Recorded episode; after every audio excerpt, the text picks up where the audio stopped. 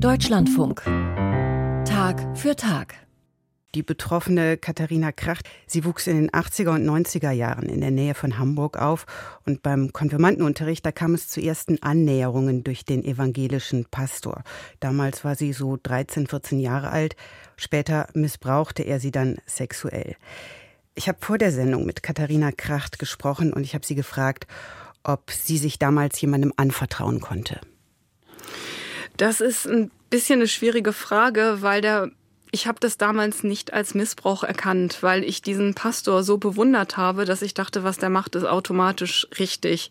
Und ich hätte eher so eine Umgebung gebraucht, in der überhaupt über sexualisierte Gewalt gesprochen wird, in der man überhaupt mal lernt, was ein Übergriff ist und dass man eben nicht sofort weiß, was da gerade passiert. Und das hat es leider damals überhaupt nicht gegeben, dass es da ein bisschen Informationen zu gibt.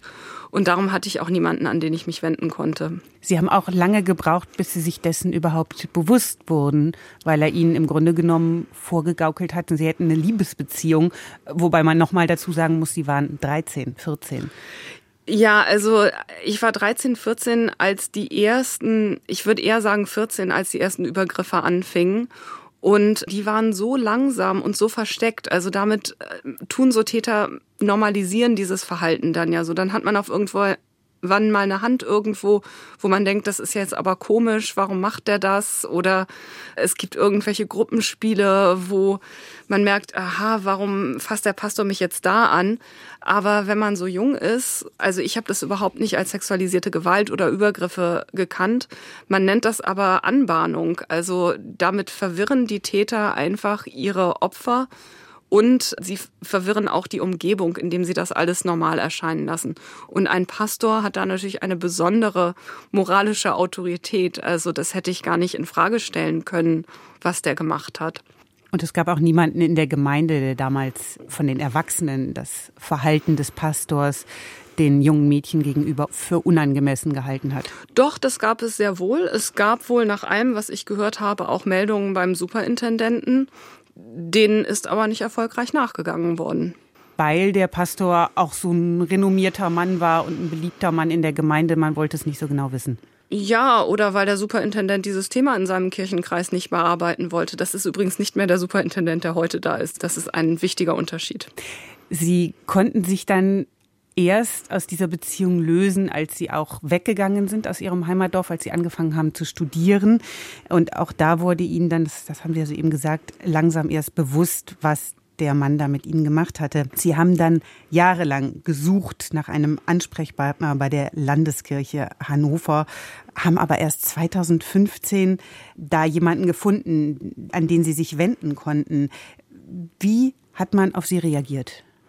Ja, also dazu muss ich sagen, dass ich wirklich ähm, mindestens fünf Jahre vorher, aber ich glaube eher schon zehn Jahre vorher regelmäßig evangelische Kirche und Missbrauch gegoogelt habe und nichts gefunden habe. Das ist zum Glück heute anders. Äh, die Reaktion war erstmal ganz gut. Wir sagen das häufig mit den evangelischen Betroffenen, man läuft gegen Gummiwände. Also es ist erstmal alles sehr freundlich und man hat den Eindruck, man stößt auf Resonanz. Das ist, glaube ich, auch manchmal so. Bei mir war, ich hatte auch den Vorteil, dass der Täter verstorben war. Das klingt jetzt ein bisschen absurd, aber dadurch hatten die keine Angst, dass sie ihnen da viel entgegenschlägt.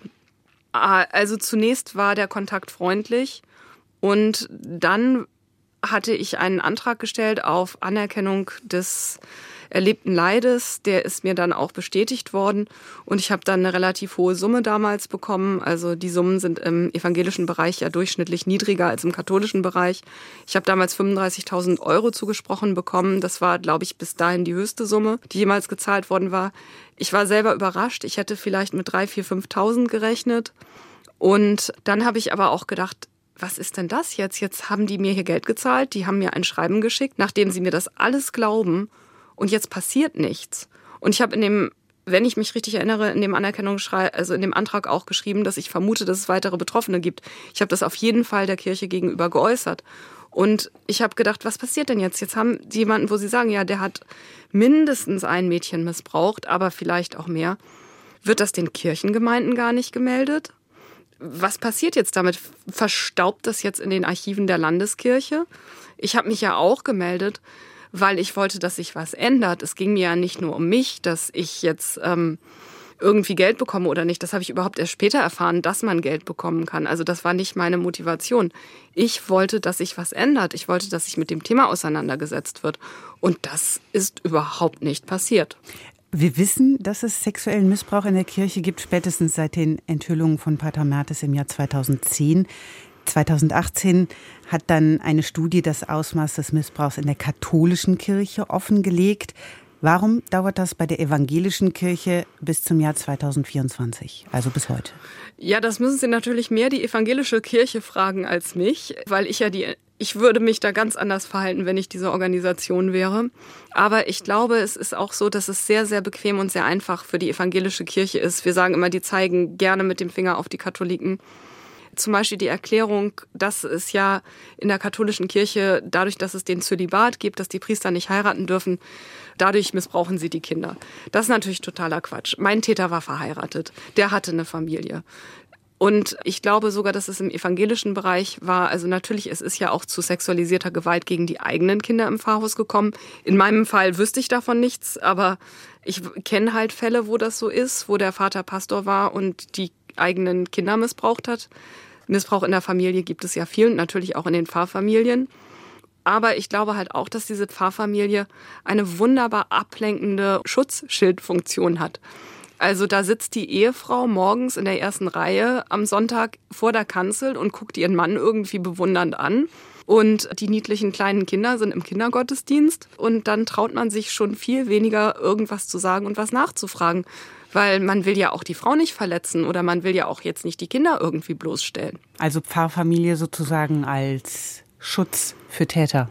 Ich glaube, also natürlich ist das bei den allermeisten Pfarrfamilien nicht so, aber dort, wo solche Täter umgehen, die sowieso ihre ganze Umgebung manipulieren, weil das tun Täter, die machen sich beliebt, die machen sich unabkömmlich die setzen natürlich auch ihre Familie ein. Und ich weiß in meinem Fall, ähm, das war dann schon in der Gemeinde, gab es sehr große Vermutungen und die Ehefrau war sogar schon aus dem Pfarrhaus ausgezogen und die ist dann am Sonntag immer, die war schon in die nächstgrößere Stadt gezogen und die ist dann am Sonntag immer zum Gottesdienst gefahren, um sich da zu zeigen, um davon abzulenken und das Bild der heilen Welt nicht zerstören zu lassen. Sie haben sich dann 2020 in einen neu gebildeten Betroffenenbeirat der evangelischen Kirche wählen lassen. Das war eine ehrenamtliche Tätigkeit, weil Sie eben diese systematische Aufarbeitung, die es ja bis dahin offenbar kaum gegeben hat, unterstützen wollten.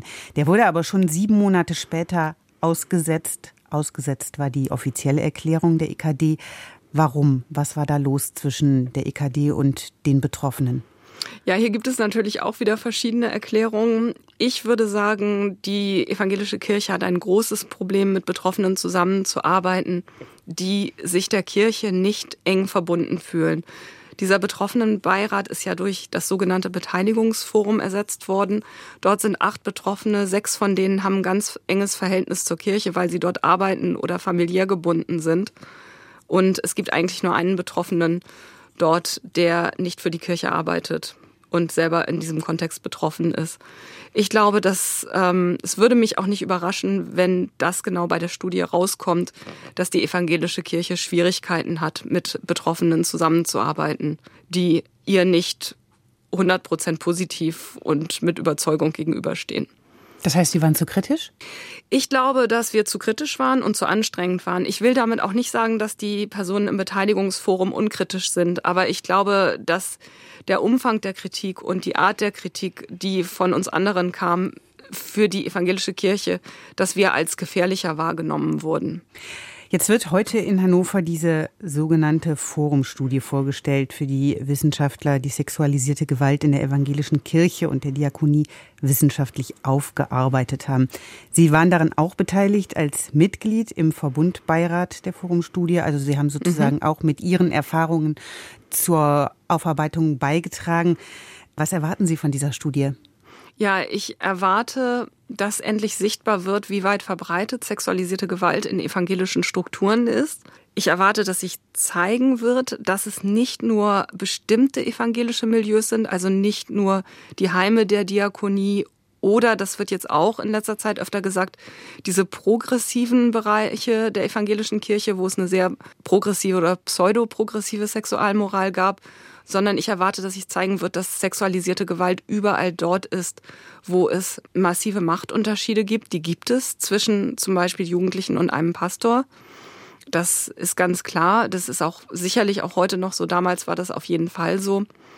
Und dass man das endlich wirklich erkennen muss. Und ja, ich erwarte auch, dass die Studie beschäftigt sich ja zum Beispiel auch mit Aufarbeitung. Das ist ja etwas, was heute passiert und in den letzten vielleicht fünf bis zehn Jahren oder seit 2010 passiert ist. Und dass wir da auch sehen, ich bin mit ganz vielen Betroffenen im Kontakt. Also ich selber habe da ja massive Probleme gehabt. Ich habe auch gute Erlebnisse gehabt, zum Beispiel auf der Ebene meiner Kirchengemeinde, meiner damaligen. Aber ich habe auch sehr schwierige Erlebnisse gehabt und habe die auch immer noch wieder. Und ich denke, wir werden auch sehen, dass das auch sehr verbreitet ist, diese Probleme mit der Aufarbeitung. Und dass vielleicht die Haltung der evangelischen Kirche, die denkt nämlich immer, sie kann das alles schon so gut. Und sie seien ja die Guten und die gute Kirche. Sie haben diese ganzen Machtproblematiken nicht, sie seien demokratisch und sie könnten das einfach. Und ich glaube, dass sich da zeigen wird, dass das so einfach nicht ist. Sie stehen, Sie haben es gesagt, mit vielen Betroffenen, anderen Betroffenen im Austausch. Welche Forderungen haben Sie an die evangelische Kirche in Bezug auf die Konsequenzen, die aus dieser Studie und aus den Ergebnissen gezogen werden sollten? Ja, uns ist das sehr wichtig. Also das ganz schlimm ist zunächst einmal oder ganz problematisch, dass Betroffene absolut vereinzelt und isoliert den, ich sage jetzt mal etwas überspitzt, den Apparaten der Landeskirche gegenüberstehen. Die sind sehr abhängig von der Informationsweitergabe. Man meldet sich ja bei seinen Landeskirchen. Wie funktioniert da diese sogenannte Fachstelle? Und da gibt es immer wieder extrem frustrierende Situationen. Zum Beispiel, weil E-Mails nicht beantwortet werden. Ich weiß von mehreren Verletzungen des Datenschutzes. Und dann erkennt die Kirche das nicht mal an. Die evangelische Kirche gibt nicht mal zu, ja, in dem Fall haben wir den Datenschutz verletzt, sondern die verdreht das immer wieder, warum das doch nicht der Fall ist. Und das ist ganz klar, dass Betroffene da FürsprecherInnen brauchen, die sich auch auskennen. Betroffene brauchen Rechtsschutz, damit ihre, zum Beispiel ihre Persönlichkeitsrechte und Datenschutzrechte gewahrt werden. Betroffene brauchen auch eine Ombudsstelle, die sie ansprechen können, die völlig unabhängig ist von der evangelischen Kirche die eventuell vermittelt, aber auch sowas klar benennt, was die Schwierigkeiten auf Seiten der evangelischen Kirche sind. Denn die evangelische Kirche redet sich immer wieder raus. Es wird immer wieder den Betroffenen zugeschoben. Die seien irgendwie zu emotional oder zu traumatisiert oder die hätten das nicht so richtig verstanden. Das ist schon manchmal eine Haltung den Betroffenen gegenüber. Ich bin mit so vielen Menschen im Kontakt, die sind so reflektiert, die setzen sich so intensiv damit auseinander, die schreiben so tolle E-Mails an diese Ansprechstellen wo sie ihre Bedürfnisse und ihre Beobachtungen festlegen und konstruktive Vorschläge machen. Und immer wieder werden diese Menschen, die sich so engagieren, die sich ja auch für die Kirche organisieren, weil sie deren Abläufe verbessern wollen, die werden immer wieder enttäuscht. Die beißen auf Granit, immer und immer wieder. Katharina Kracht war das. Sie war Mitglied im ehemaligen Betroffenenbeirat der EKD und sie ist heute auch bei der Präsentation der Studie in Hannover mit dabei. Und mehr dazu hören Sie auch heute Mittag im Deutschlandfunk in den Informationen am Mittag, wenn die ersten Ergebnisse veröffentlicht sind.